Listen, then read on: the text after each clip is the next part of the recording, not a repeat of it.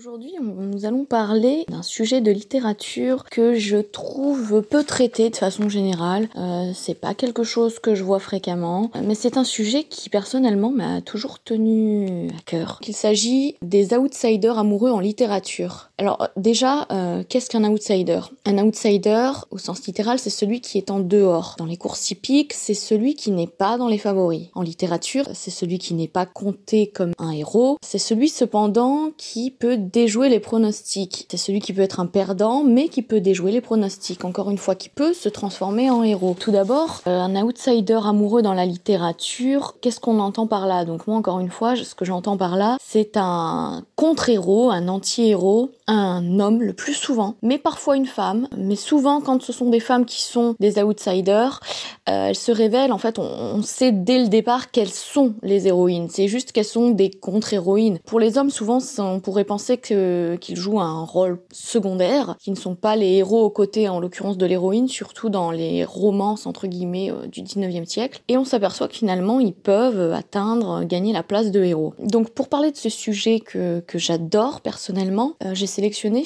une liste de livres, évidemment des livres que j'avais adorés quand je les avais lus ou relus, où euh, ces outsiders ont tous, ouais, tous plus ou moins des points communs, mais également des divergences dans leur côté outsider. Et d'ailleurs, tous ne parviennent pas à déjouer les pronostics, autrement dit à déjouer le sort euh, ou déjouer le, le, carcan qui aurait tendance, qui tend à diminuer leur valeur, euh, tout simplement. Tout d'abord, euh, l'outsider, c'est avant tout une sorte de demi-vivant. Il, est, il se cache sous une apparente passivité, une froideur, un côté clinique. Qu'est-ce que j'entends par demi vivant, euh, c'est que souvent le parti pris pour les outsiders euh, amoureux dans la littérature, c'est de dresser un portrait, il faut le reconnaître, très peu flatteur. Très peu flatteur. Souvent l'outsider amoureux, il attend. Il attend paisiblement en apparence si on se place du côté des autres personnages. Il a une tendance à l'indolence, il est taciturne, très très peu actif, euh, il se montre très peu romantique. Pour l'ardeur et la fougue, on repassera. En général, il, a autant de, autant de sexe à pile qu'une huître, hein, on peut le dire. Euh, d'ailleurs, les portraits physiques en général sont assez éloquents. Donc moi, en général, dans ces cas-là, je cite toujours cas de Ralph dans le livre Indiana, qui est un ouvrage de George Sand. Dans le roman, Ralph, c'est le cousin de l'héroïne, Indiana. Ralph, c'est un homme dont le portrait est dressé de euh, de façon sans pitié par George Sand. Elle lui trouve une qualité, il est certes beau et délicat, il ne possède aucune émotion, on note une certaine lourdeur chez lui, euh, ses yeux sont décrits, alors euh, pas tout à fait comme vitreux, mais en tout cas vide, vide, dur, froid, clinique. Ralph a-t-il un cœur? C'est une excellente question. C'est une question qu'on se pose d'ailleurs tout le long du roman, mais c'est-à-dire que les traits de son physique sont à l'image, ou en tout cas pour George Sand sont à l'image d'un caractère, de son caractère froid, insensible aussi, secret, silencieux, très silencieux. Il se tient euh, tête d'Indiana, euh, côté de son fauteuil, auprès de la cheminée sans parler. Euh, première vue, voilà, un héros très peu galant et d'ailleurs un, contre-héros, un anti-héros à la passivité inébranlable. En tout cas, c'est le portrait qu'elle dresse. Qu'en fait, elle nous emmène brillamment d'ailleurs dans, dans un traquenard finalement. quand on lit, quand on commence à lire des descriptions de ce futur héros bien camouflé, bien dissimulé, on a du mal à s'en éprendre, clairement. C'est un outsider. On ne voit absolument pas euh, ce qui peut séduire chez lui. Il est même complètement apathique. Euh, c'est pour ça que j'ai tendance à dire qu'on dirait un demi-vivant ou un demi-mort. Un mort-vivant peut-être. C'est un trait, euh, donc cette capacité qu'ont les écrivains à brosser un portrait peu flatteur, en tout cas dans le but de ne pas convaincre directement le lecteur. Le but c'est plutôt de détourner le lecteur sur un autre personnage masculin parce qu'encore une fois les outsiders sont souvent des hommes. Remarqué ça, euh, des, convergences, encore une fois, avec, par exemple, le héros Vania dans Humilié et offensé de Dostoevsky. Alors, qui est Vania? Donc, Vania, c'est un écrivain. C'est un écrivain, donc c'est un artiste. Et sans le sou, en plus. Et c'est un artiste avec un caractère très particulier, là encore. Il est solitaire, il est silencieux, mais en même temps, on comprend qu'il y a un romantisme chez lui. C'est un écrivain, encore une fois. Seulement, ce romantisme paraît aride, desséché, en tout cas, euh, Dostoevsky ne cherche absolument pas à tracer un portrait flamboyant. Euh, on comprend très très vite que c'est Vania dans l'ensemble des personnages qui a sa préférence. Personnellement, c'est également lui qui a eu ma préférence dès le début, mais son statut social, donc encore une fois, il est très pauvre. Il est très pauvre et plutôt mal considéré dans la société. Les deux vont parfois de pair, mais pas toujours. Et il part également très mal donc vis-à-vis de l'héroïne. Natacha parce qu'il est considéré comme euh, l'ami de toujours, le frère de toujours, des sentiments qu'elle a à son égard qui évolueront, euh, ou plutôt euh, des sentiments dont elle se, elle se trompe. Elle se trompe sur ses propres sentiments, mais en tout cas, tout le long du livre, il nous est présenté comme un être assez, assez maladif de cœur, en tout cas. De bons conseils, mais pareil, une certaine passivité face aux événements, même une grande passivité face aux événements. Un portrait là encore peu flatteur. Dans Loin de la foule déchaînée de Thomas Hardy, le héros est également euh, considéré comme un être euh, assez silencieux, assez discret. Euh, s'ajoute à ça qu'on retrouve bien chez le personnage de Ralph, c'est la timidité. Chez Gabriel, donc le fermier dans Loin de la foule déchaînée, on retrouve une timidité mais qui peut passer, encore une fois, pour une sorte de froideur vis-à-vis d'une héroïne qui est, alors aussi bien chez Thomas Hardy que chez George Sand, extrêmement passionnée. On est dans des héroïnes euh, flamboyantes, euh, qui sont totalement du côté de, du cœur et très très peu du côté de la raison. Donc dans Loin de la foule déchaînée, le problème de Gabriel n'est pas tant de caractère, enfin finalement vis-à-vis de l'héroïne en tout cas, le problème n'est pas tant son caractère, il n'est pas son physique non plus. Euh, chez, chez George Sand, le problème de Ralph, c'est son caractère bien évidemment, mais il y a quelque chose dans son physique qui encore une fois est assez apathique. Et alors si Indiana au début du roman est également très apathique, elle a l'air non pas d'une demi-morte, mais d'une quasi-morte qui respirerait euh, à peine. Elle est attirée par euh, des hommes qui sont son contraire. Indiana dans George Sand n'est pas attirée par Ralph, euh, qui est également très apathique. Dans Loin de la foule déchaînée, le problème n'est pas vraiment un physique apathique. Au contraire, l'héroïne d'ailleurs est plutôt attirée. Elle a un petit coup de cœur au début quand même pour euh, le fermier Gabriel. Caractère euh, silencieux certes, mais avec une pointe de romantisme, épris de la nature, proche de la nature, qui a l'air foncièrement bon et sincère. le problème de Ralph par exemple, ou de Vania d'ailleurs, c'est qu'on peut s'interroger sur leur sincérité on, s'interroge. On se dit, finalement, ils ne font pas grand-chose pour aider l'héroïne. Euh, c'est tout le contraire euh, chez Thomas Hardy. Le problème de Gabriel, euh, aux yeux de l'héroïne, eh bien, c'est tout simplement, entre guillemets, tout simplement, son statut social. Et effectivement, après, son côté discret, qui finalement va plus ou moins, en tout cas, jouer en la défaveur du héros, tout simplement. Donc, on voit bien que les outsiders amoureux partent avec de sévères tares. Leur portrait généralement peu flatteur, ou alors, ils partent avec des failles évidentes. En général, ce sont quasiment tous des êtres soit qui ont manqué d'amour, soit qui sont jugés par la société, par leur famille, par euh, l'élu de leur cœur aussi, euh, ce qui rejaillit sur leur caractère. Et leur caractère, ou leurs sentiments, ou leur douleur, ou leur souffrance, parce que tous les outsiders généralement sont des hommes ou des femmes en souffrance, qui souffrent en silence, mais qui souffrent terriblement. Et ce caractère ou ces mots rejaillissent sur le physique. Mais comme un contre-miroir, plus ils souffrent, moins ils le montrent plus ils souffrent, plus ils ont l'air apathiques. En tout cas, plus ils ont l'air froid ou clinique, à de petits détails, petites exceptions près. Donc euh, dans Jane Eyre par exemple, alors Jane Eyre c'est un peu particulier parce que Jane elle part avec de nombreuses stars. Elle est vraiment un outsider amoureux, euh, peut-être même le plus grand outsider amoureux. Elle part déjà, alors c'est terrible à dire, mais avec le tar, la tare pardon, du physique. De toute façon, ça c'est quelque chose qu'on sait, euh, il me semble, si je vérifie bien depuis le début, Jane Eyre n'est pas jugée comme étant jolie. Alors, il faut un peu nuancer, c'est-à-dire que jusqu'à la fin du roman, on ne dit jamais que Jane Eyre est belle. On dit même qu'elle n'est pas très belle. La cuisinière de, un peu la, servante euh, de Monsieur Rochester dit euh, quelque chose comme euh, dommage qu'elle ne soit pas plus jolie, mais le maître la trouve bien belle, c'est tout ce qui compte. Peut-être qu'il sera plus heureux avec elle qu'avec une autre, ce qui est totalement vrai d'ailleurs. Mais effectivement, elle n'est pas jolie. Quand elle était enfant, elle n'était pas du tout considérée comme jolie. Alors, elle ne l'était pas objectivement, mais elle était également vue par sa famille ses cousins, sa tante, qui était absolument euh, cruelle, un regard cruel, euh, par des gens cruels envers elle. Euh, donc bon, le, jugement était quelque peu subjectif, mais il se trouve que dans les faits, elle n'est quand même pas jolie. Son visage n'est pas très, n'est pas considéré comme symétrique, ni mignon pour l'époque. Petite bouche, petits yeux de chat, une petite peau d'albâtre, une taille très très fine. Elle, bien qu'ayant la taille fine, étant quelqu'un plutôt de fin de corpulence, elle n'est pas considérée comme une mignonne, voilà, disons disons-le comme ça. Toutefois, Charlotte Brontë met très souvent en avant une certaine beauté dans son regard. donc Jane Eyre a les yeux verts, d'un vert un peu, un peu vague, qu'elle n'aime pas du tout d'ailleurs, mais son auteur met souvent en avant ce regard comme étant révélateur d'une grande force d'âme, d'une grande force de caractère, et surtout, surtout, encore une fois, on dit souvent que les yeux sont le miroir de l'âme, mais dans le cas de Jane Eyre, c'est totalement vrai. Euh, Jane Eyre fait passer ses passions, fait passer son ardeur, fait passer sa fougue, fait passer le feu, encore une fois, le feu de son âme, le feu de son cœur par son regard. Elle est capable d'être littéralement statufiée, momifiée, on dirait une, statue de marbre sur son fauteuil le soir quand elle écoute Monsieur Rochester, mais tout passe par le regard. Et tout passe par le regard chez elle, et Monsieur Rochester ne s'y trompe pas, c'est quelque chose qu'il voit très vite. Et ce petit physique d'elfe, voilà un petit physique d'elfe gracieux, mais pas, pas très féminin, pas forcément très mignon, un petit côté féerique, un petit côté magique, mais pas forcément euh, séducteur. Euh, ça, ça va séduire Monsieur Rochester. Mais euh, à la base, effectivement, l'héroïne ne part pas avec des appâts extrêmes. L'autre problème de Jane Eyre, qui est également le problème de Vania de Dostoevsky, c'est le statut social. À la base, Jane Eyre n'est pas pauvre, elle ne vient pas d'une famille pauvre. Toutefois, elle est envoyée après la mort de ses parents chez sa tante, qui l'élève comme une Cendrillon, comme une Souillon.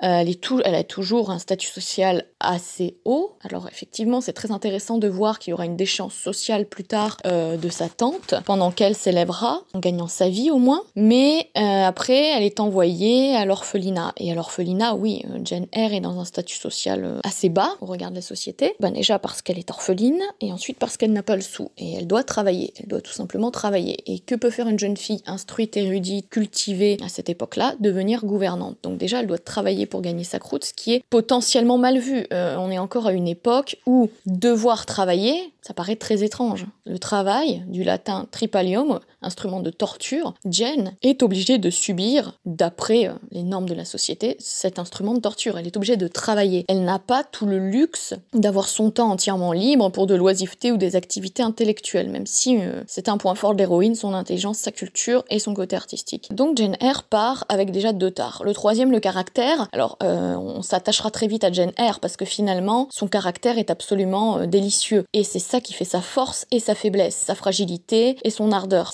mais son caractère, quand elle est enfant en tout cas, euh, lui porte préjudice. Elle est encore une fois euh, comme Ralph, comme Vania, sous certains aspects comme Gabrielle, encore une fois chez Thomas Hardy, euh, il y a ce côté silencieux? Jane Eyre, elle vit dans la contemplation. Ralph, voilà encore un, point convergent de beaucoup de personnages.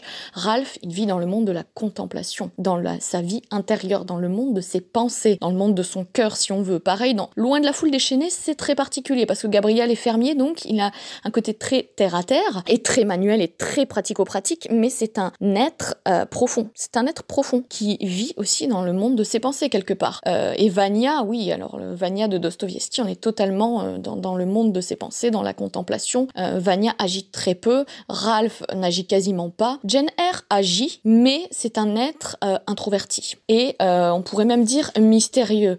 Je ne sais pas si on peut employer le terme forcément mystérieux pour Vania ou pour Gabriel.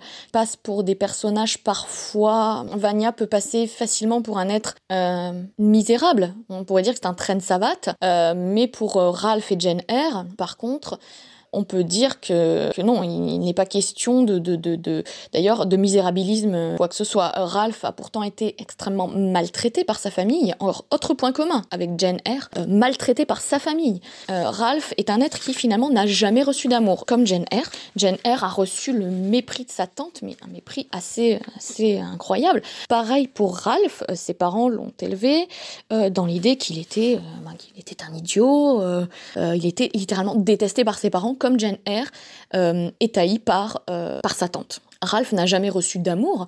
C'est aussi pour ça qu'il ressent, enfin, qu'il apparaît comme un personnage qui ne peut en ressentir. Euh, et Jane Eyre peut paraître, euh, encore une fois, mis à part son regard flamboyant euh, que n'a même pas Ralph, Jane passe pour quelqu'un, encore une fois, d'assez froid, d'assez silencieux, d'assez mystérieux.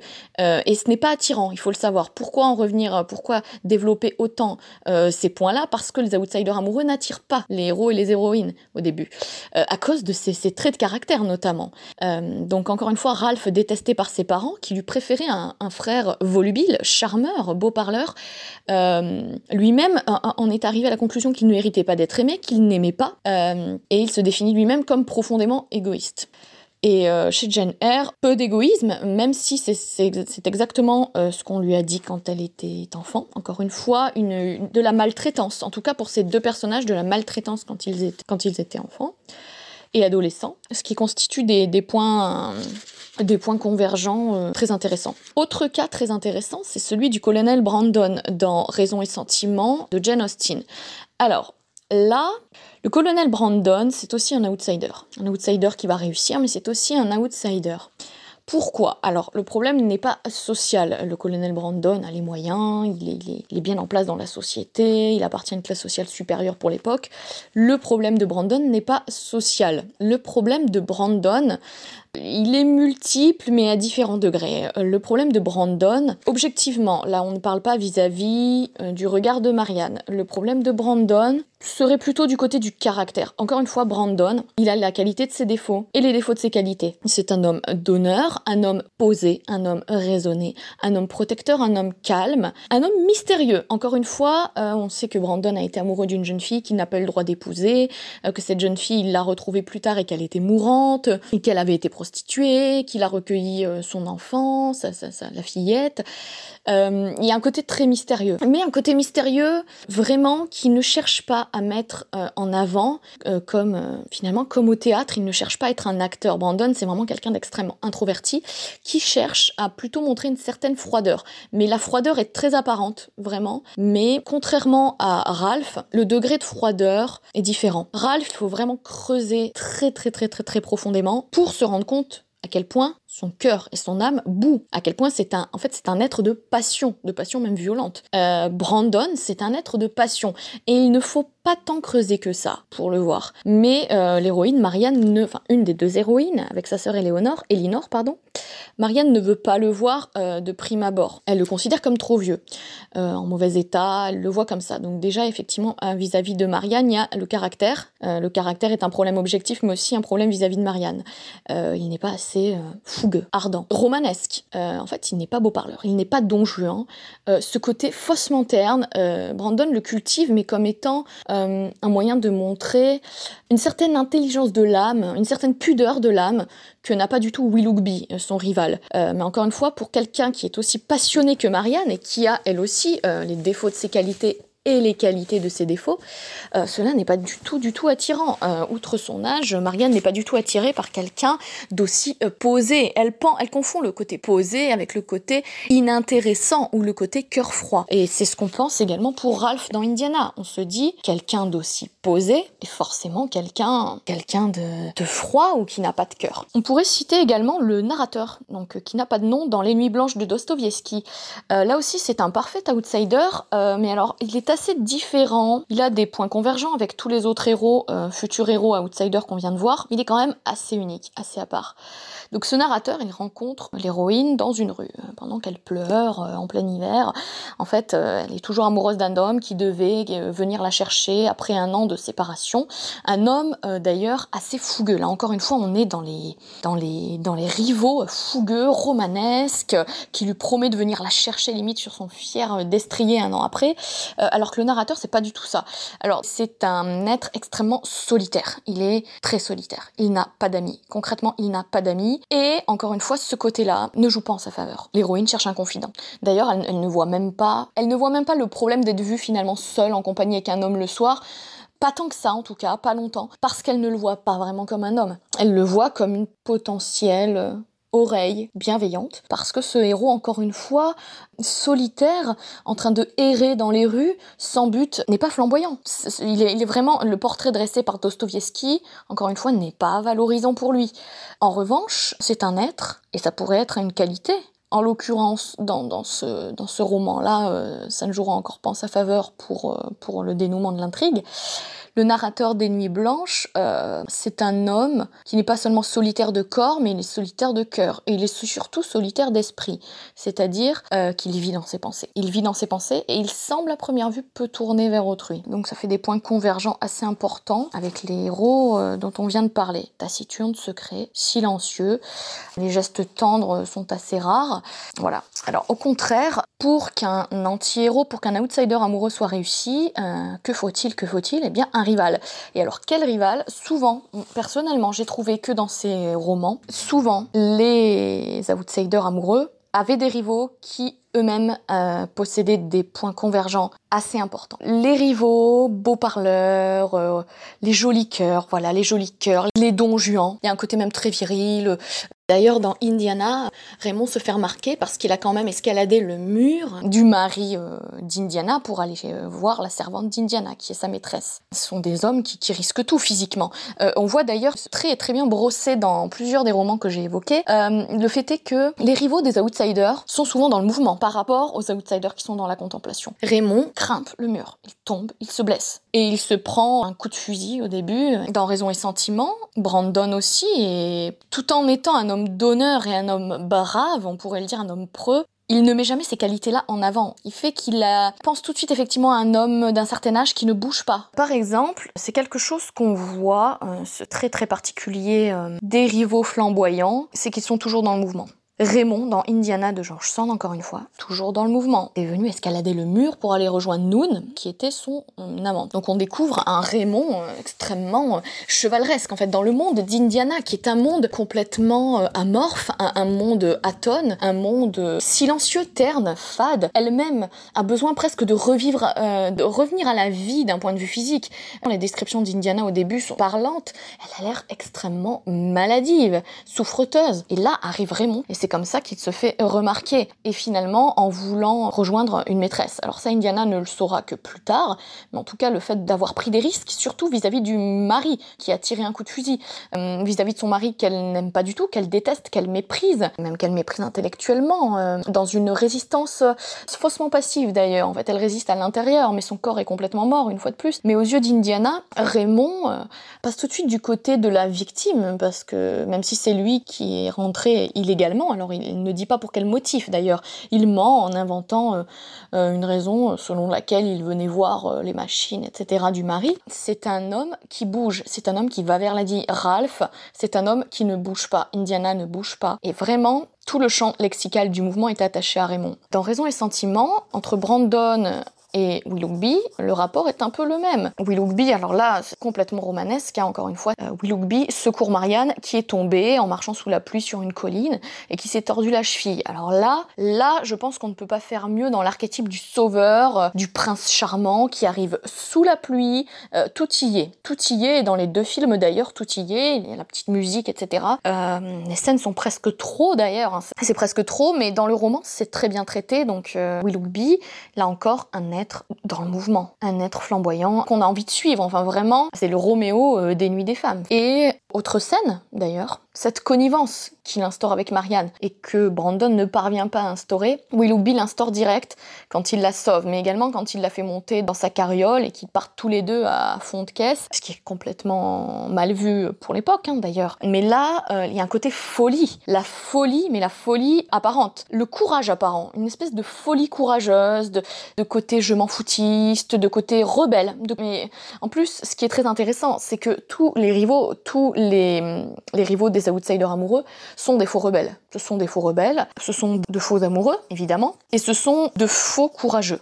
Exemple, dans Loin de la foule déchaînée, le mari euh, de l'héroïne a ce petit côté rebelle. Il est un peu mauvais garçon, il est surtout euh, très entreprenant. Il a un désir impérieux pour l'héroïne et il prend ce qu'il veut. Il, veut, il prend. Ça, euh, ce manque de pudeur, ce manque de délicatesse, c'est extrêmement émoustillant et excitant pour l'héroïne. c'est quelque chose qui lui plaît énormément. Et alors, encore une fois, c'est du faux courage. Euh, on le voit parce que euh, le mari de l'héroïne, dans Loin de la foule déchaînée, est un faux brave. Il était promis à une jeune fille à qui il a fait un enfant, mais il ne le savait pas. Ils se sont manqués à l'église, etc. Et finalement, elle meurt et, et le héros ne dit rien. Le héros est extrêmement lâche le héros euh, ment à sa femme, il ment à l'héroïne. Et en plus de, lui mentir, de ne pas lui dire euh, la vérité sur cette liaison qu'il avait eue avant, c'est un homme qui prend la fuite. Il disparaît, on pense qu'il se noie. Il disparaît, il s'évapore. C'est un trait qui est tout le contraire de ce qu'on voit chez les outsiders amoureux. Ils ne disparaissent pas, ils ne disparaissent jamais. Ils ont l'air morts, mais ils sont toujours là. Euh, et ça, c'est un trait qui, qui est très intéressant. Les outsiders amoureux ont un amour désintéressé. Ils aiment tous l'héroïne pour elle. Il l'aime pour elle-même, il l'aime pour ce qu'elle est et non pas pour ce qu'il pourrait en retirer. Jane Eyre, par exemple, aime Monsieur Rochester pour ce qu'il est mais réellement en tant qu'homme, viscéralement. Elle l'aime dans ses tripes, elle l'aime dans son esprit, dans son intelligence, elle l'aime physiquement,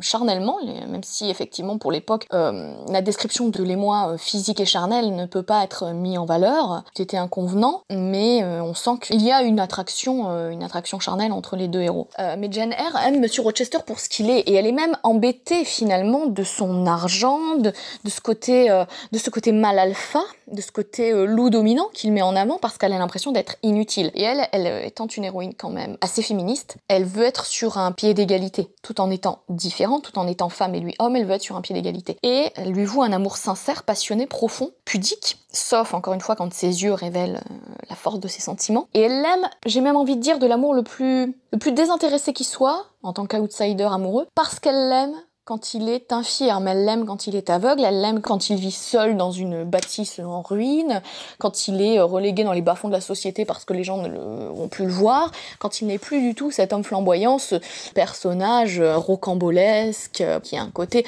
très intimidant. C'est un personnage très intéressant. Et ça, c'est un trait qu'on retrouve chez pas mal d'outsiders amoureux outre Jane Eyre. Ralph aime Indiana pour ce qu'elle est. Alors, il le cache très bien. Jane Eyre le cache même si euh, Charlotte Brontë, dans de nombreuses pages d'ailleurs, fait euh, part euh, des états d'âme, des états de cœur de Jane Eyre. On voit très bien qu'elle en tombe amoureuse très vite.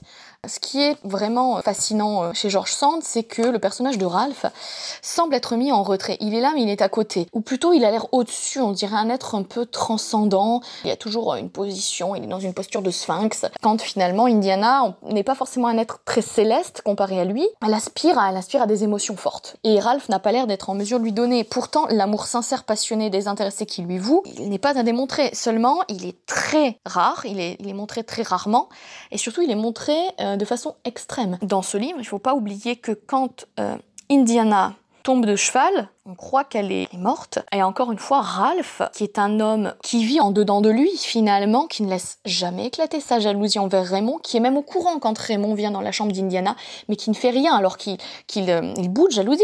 Il est, terriblement malheureux, il est terriblement jaloux. Dans le monologue de fin, on le voit très bien. Mais ce qui compte pour lui, c'est d'aimer l'héroïne pour ce qu'elle est, d'accepter la place qu'elle veut lui donner, ou changer cette place d'ailleurs, mais il l'aime pour elle, il ne l'aime pas pour ce qu'ils pourraient être euh, tous les deux, contrairement à tous les, hum, tous les rivaux des outsiders. Mais les seuls signes où il se trahit sont très rares, mais ils sont extrêmes. Euh, Jane Eyre a des signes, elle envoie des signaux amoureux à Monsieur Rochester, distillés, on va dire savamment tout au long du roman. Par exemple, quand elle euh, verse certaines... elle a beau être très maîtresse d'elle-même, elle montre quelques petites, petites choses. Quand elle est dans le salon avec les invités de Monsieur Rochester, dont la pseudo-fiancée de Monsieur Rochester, toutes les femmes la snob, euh, elle sort, elle pleure et Monsieur Rochester le sait très bien. Et là on voit qu'il y a un côté euh, je torture mon outsider. Euh, Monsieur Rochester la torture un peu en la forçant à venir hein, quelque part, parce qu'en fait il cherche à la rendre jalouse. Et ça c'est quelque chose qu'effectivement on ne voit pas dans Indiana. Indiana ne cherche pas à rendre jaloux Ralph, mais c'est exactement ce qui se passe. Monsieur Rochester se sert d'une sorte de, ben, de, de, comme Raymond finalement, comme le personnage, le personnage du Don Juan de Raymond dans Indiana. Monsieur Rochester se euh, d'une jeune femme riche euh, et totalement euh, antipathique, mais qui est magnifique physiquement, et qui l'égale par le rang, et qui est très coquette, très bonne actrice. Et euh, il s'en sert pour la rendre jalouse. Et elle montre un petit peu plus sa jalousie que Ralph dans Indiana. Ou elle montre un peu plus son chagrin en tout cas. Est-ce que c'est parce qu'elle est femme qu'elle le montre plus? Je ne sais pas. Mais en tout cas, dans le roman de George Sand, on va dire que le moment, le grand moment de Ralph, au milieu du roman, c'est quand on croit qu'Indiana est morte d'une chute de cheval, Ralph sort un poignard et il tente de s'auto-égorger. Il tente de se suicider en se tranchant la gorge. Il n'attend même pas de savoir si Indiana est morte, il tente de se trancher la gorge. Euh, il est empêché par Raymond. Raymond qui n'a pas du tout l'intention de se tuer pour euh, sa future maîtresse, dont il n'a que faire, et qu'il ne possédera pas charnellement d'ailleurs. Autre preuve de l'amour désintéressé d'un outsider amoureux, encore une fois dans le roman de George Sand, Ralph met tout en œuvre pour suivre Indiana et son mari sur euh, l'île Bourbon, parce que en fait il ne peut tout simplement pas vivre sans Indiana. Alors on pense que c'est parce que c'est un célibataire qui n'aime pas vivre seul, qu'il aime bien qu'on s'occupe de lui. Non, c'est parce qu'en fait il ne peut pas vivre sans Indiana. Il meurt sans Indiana. C'est quelque chose d'assez euh, incroyable. Dans Raison et Les choses sont un peu différentes. Brandon voue encore une fois un amour désintéressé et très profond à Marianne pour elle-même. D'ailleurs, il ne caresse quasiment jamais l'idée qu'elle puisse l'aimer, mais quand il l'écoute au piano, il est littéralement subjugué. Et ça, c'est quelque chose, c'est assez drôle de voir que Marianne ne, ne, voit rien. Pourtant, Brandon, encore une fois, c'est un blessé de la vie, c'est un homme qui, qui montre un petit peu plus que Ralph, qui a tendance à montrer un petit peu plus. Mais il est trop bien élevé et ce côté trop sage, ce n'est pas quelque chose qui plaît à Marianne. Donc ce trait de caractère me fait passer à un autre sujet qui est que le succès de la Outsider dépend de plusieurs choses. Dépend du fait que l'héroïne ouvre les yeux, donc sur le don et sur la Outsider qu'elle prenne conscience qu'elle est amoureuse de la outsider ou pas, mais qu'elle prenne conscience qu'il est amoureux d'elle déjà, et ensuite que l'héroïne comprenne et voit à quel point la outsider se révèle dans les pires moments de sa vie à elle. On le voit très bien dans Les Nuits Blanches de Dostoïevski, le narrateur est là quand l'héroïne est au plus bas. Il lui propose déjà d'être son confident, il fait tout pour lui remonter le moral. En fait, elle est au bord du suicide, enfin en tout cas au bord de la mort par amour. Elle est sur le point de se... Elle pourrait se laisser mourir de chagrin, elle est désespérée. Et le héros de... des Nuits Blanches, c'est un héros qui arrive comme un sauveur, mais comme un sauveur terne, non pas comme un sauveur euh, comme Willoughby dans Raison et Sentiment. Mais en tout cas, il est là, il se montre euh, un vrai soutien, un véritable pour l'héroïne dans les pires moments. Et c'est souvent, dans beaucoup de cas euh, de, des romans euh, précités, que l'héroïne va finalement ouvrir les yeux. Elle va le voir parce qu'elle va voir qui est là au pire moment de sa vie. Dans Loin de la foule déchaînée, l'héroïne euh, passe d'épreuve en épreuve. Donc déjà son mari qui finalement se révèle un alcoolique, qui la traite assez mal, qui devient assez, assez méchant, assez cruel. Elle apprend après qu'effectivement il y avait cette jeune fille qui l'avait mise enceinte. Tente même, tente même de la tuer. Il tente de tuer son épouse. Il prend la fuite enfin, il prend la fuite avant, se laissant plus ou moins couler dans la mer. Et qui est là?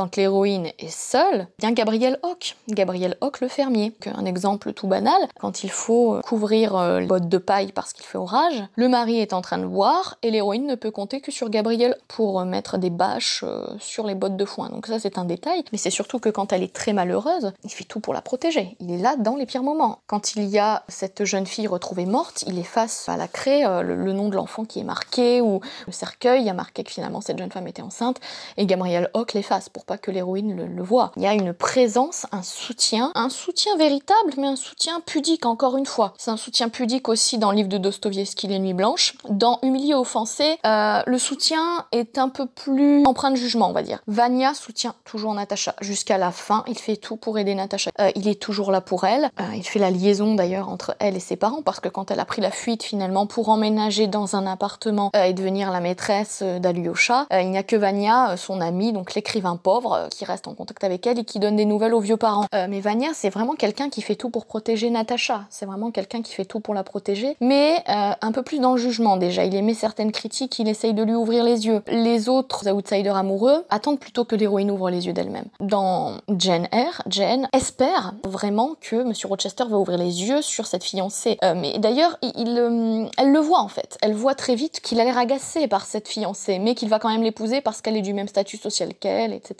que lui, pardon. Dans Indiana, Ralph ne fait pas de critique. Ralph, bizarrement, cette froideur euh, donne l'impression que c'est un être qui ne veut pas formuler de critique, qui n'est pas dans le jugement, il n'est pas dans les valeurs morales. Il transmet le message, euh, il fait passer un message sous la porte pour indiquer à, Indiana qui est dans la chambre avec Raymond que le mari va arriver, etc. Donc quelque chose d'assez euh, d'assez beau. Parfois, pendant les outsiders aident aussi les héroïnes par leur absence. là, j'ai très peu parlé de ce livre, mais dans le baiser au lépreux de, de François Mauriac, en fait, le héros, lui, partait avec une tare, une tare qui n'est pas, pas modifiable. Il est absolument horrible physiquement. Et l'héroïne est littéralement dégoûtée. Épouse, c'est son épouse, elle est dégoûtée. Et c'est quand il s'éloigne d'elle qui finalement il est le plus présent pour elle. en s'éloignant d'elle, elle va mieux. Vous voyez ce que je veux dire? Toutefois, encore une fois, le succès de l'outsider dépend du fait que l'héroïne ouvre les yeux sur lui. Ça, c'est quelque chose qu'on ne voit pas dans tous les romans. Mais par exemple, dans Guerre épée, Natacha aurait-elle aimé Pierre si André n'était pas mort Parfois, il faut qu'un élément extérieur fasse ouvrir les yeux à l'héroïne,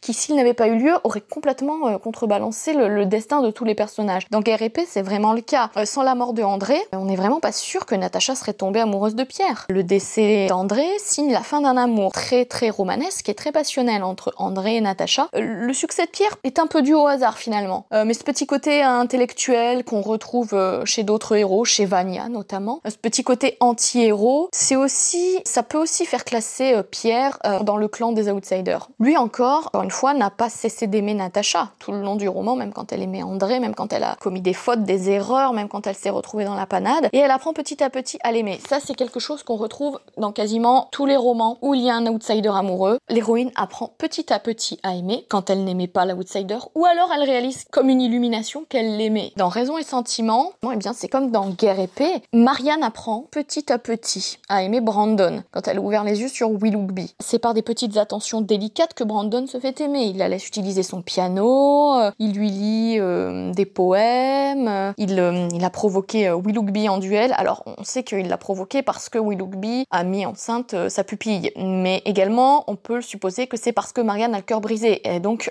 lui-même, le colonel Brandon a le cœur brisé. Donc ça c'est quelque chose qui est très important, c'est que encore une fois l'outsider est présent au pire moment de l'héroïne et il s'en fait petit à petit aimer. Un cas un peu triste d'ailleurs et un peu différent, ben Vania donc dans Humilié, offensé de Dostoïevski, il ne se fait pas petit à petit aimer parce que Natacha part à la fin. Elle part à la fin, mais on réalise que comme si elle avait été finalement victime d'un sortilège. C'est un peu ça pour la majorité des romans précités. L'héroïne est victime plus ou moins d'un sortilège. Indiana de George Sand est victime un peu d'un sortilège, le sortilège de, Raymond, de son charisme, de ce côté euh, encore une fois très romanesque, de ce côté fougueux et ardent, même s'il n'y a pas de possession charnelle. Eh bien, dans Humilié offensé de Dostoïevski, il y a possession charnelle entre Natacha et son amant Alyosha. Mais Alyosha est un parfait lâche. On en revient aussi à ce trait de caractère que peut avoir Willoughby, Willoughby euh, dans Raison et Sentiment, qui ne dit pas à Marianne qu'il s'est fiancé avec une autre, une autre qui a beaucoup d'argent. Raymond dans Indiana de George Sand, qui ne veut plus, il ne veut plus de l'héroïne, à moins de pouvoir la posséder physiquement, mais il s'en est lassé. Eh bien, dans Humilié et offensé de Dostoevsky, l'héroïne comprend, elle comprend que finalement, elle aimait l'outsider amoureux. Elle lui dit Vania, dit-elle, Vania, mais nous avons rêvé. Nous avons rêvé quoi? Tout, tout, répondit-elle. Tout ce qui s'est passé cette année, Vania. Oh, pourquoi ai-je détruit ton bonheur? Et je lus dans ses yeux. Nous aurions pu être heureux pour toujours ensemble. Voilà, là c'est la fin de Humilié et offensé, qui est une fin absolument magnifique, où en fait on comprend que cette espèce de sortilège par lequel les héroïnes sont envoûtées dans ces romans, soit ces sortilèges se rompent, et ça peut permettre à l'outsider d'un happy end, avec l'héroïne, soit, comme dans le livre de Dostoevsky, ce n'est pas possible. Dans Les Nuits Blanches, encore une fois, de Dostoevsky, le héros ne parvient pas à rompre le sortilège par lequel l'héroïne est envoûtée. Le, jeune amant qui devait revenir au bout d'un an revient, et finalement, un amour d'un an et quelques vaut mieux qu'un amour de quelques jours. Euh, là, finalement, dans ce roman, le narrateur est éclipsé par un rival de plus longue date, dont le sortilège fonctionne encore. On voit bien que les outsiders ont évolué, mais ce sont surtout les héroïnes qui, en évoluant, permettent aux outsiders de se révéler à eux-mêmes, de se révéler aux yeux de l'héroïne. Et les happy end, euh, bon, il y a des happy end dans certains de ces romans et pas dans d'autres, mais encore une fois, une fois le sortilège rompu entre l'héroïne et son don juan, on voit que les outsiders sont prêts à tout. Euh, dans le roman de George Sand, Ralph, après avoir été capable de vouloir euh, se tuer, il propose le suicide collectif à Indiana, qui ne veut plus vivre. C'est elle qui ne veut plus vivre à la base. Finalement, euh, Sand fait heureusement échouer le suicide collectif et leur offre une fin heureuse et paisible sur l'île Bourbon. Du côté de Dostoevsky, euh, dans L'humilié offensé, Vania encore une fois soutient Natacha qui sombre dans le chagrin, euh, le chagrin le plus aigu quand elle s'aperçoit qu'Alyosha s'est détourné d'elle pour une femme riche. Mais l'outsider ne parvient quand même pas à prendre la place du rival. Toutefois, en fait, ce qui ressort quand même de tous ces romans, c'est que les outsiders sont les personnages masculins, des fois féminins les plus intéressants. Jane Eyre est un modèle de, bravoure. Ce côté, je me révèle petit à petit, même aux yeux de Monsieur Rochester, qui pourtant l'a bien cerné, euh, c'est quelque chose dont elle sera récompensée. Franchement, c'est une très belle histoire. Jane Eyre, c'est une magnifique histoire. Pour tous les autres cas où les outsiders sont des hommes, les donjons en face, on voit bien, sont des faux rebelles, des fous courageux, ils brisent le cœur, euh, voilà, ils brisent tout ce qu'ils touchent. Ce qui était donc très intéressant de voir sur ce sujet-là, c'est que ces personnages finalement euh, se révèlent sous plusieurs strates. En fait, il y a des lames de fond, des fois il y a des petits, des petits détails qu'on voit éclore au fil des pages sur leur caractère qui montrent en fait ce sont des faux personnages froids, mais ce sont en fait les personnages qui sont censés être en dehors. Ils sont en dedans d'eux-mêmes, souvent introvertis, mais ils sont censés donc être les perdants. Et c'est très intéressant quand on voit qu'ils arrivent à, déjouer les pronostics. Par exemple, là dans la loin de la foule déchaînée, euh, Gabriel déjoue les pronostics, déjoue les pronostics parce que effectivement il y a le mari, le mari qui est beau, qui est flamboyant, qui est une sorte de, bah, de Willoughby dans Raison et Sentiment, croisé avec Raymond dans Indiana George Sand. C'est un peu un croisement de tout ça. Mais Gabriel Hawke, le fermier, se révèle vraiment. Il se révèle, encore une fois, en faisant prendre conscience à l'héroïne euh, qu'elle a commis une erreur, qu'elle était victime d'un songe, d'un sortilège, tout ce qu'on veut. Quand il essaye de partir à la fin, il leur tient. Les héroïnes ou les héros voient qu'ils peuvent perdre l'outsider, qui euh, eux-mêmes réalisent leurs erreurs et que le happy end est possible. C'était mon premier podcast littéraire. J'espère que ça vous a intéressé. En tout cas, moi, ça m'a fait très plaisir. Et puis, on se retrouve bientôt pour un autre podcast.